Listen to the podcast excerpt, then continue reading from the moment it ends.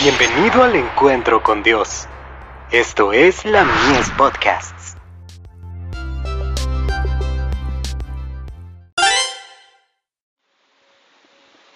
La fe por la cual vivo.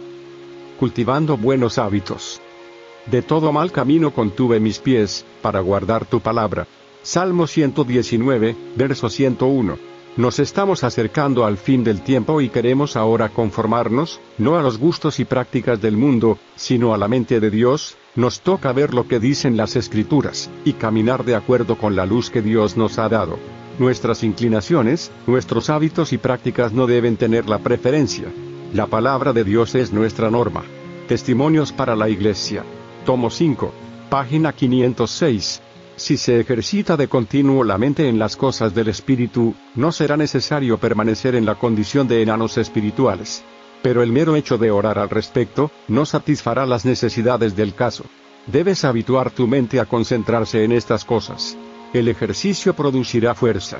Muchos de los que profesan creer en Cristo, están muy expuestos a perder ambos mundos. El ser cristiano a medias y mundano a medias, hace que uno sea cristiano en una centésima parte, y mundano en todo lo demás. Joyas de los Testimonios. Tomo 1. Páginas 288 y 289. La mente debe ser educada y disciplinada para amar la pureza. El amor por las cosas espirituales debe ser alentado.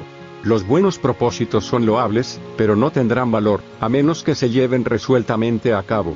Muchos se perderán aunque esperaron y desearon ser cristianos, pero no hicieron esfuerzos fervientes, por lo tanto, serán pesados en la balanza y hallados faltos. La voluntad debe ejercerse en la debida dirección. Quiero ser un cristiano consagrado. Ibid. Página 290.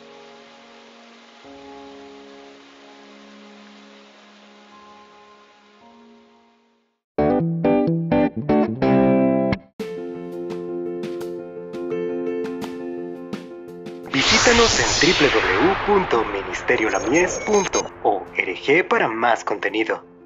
Dios te bendiga.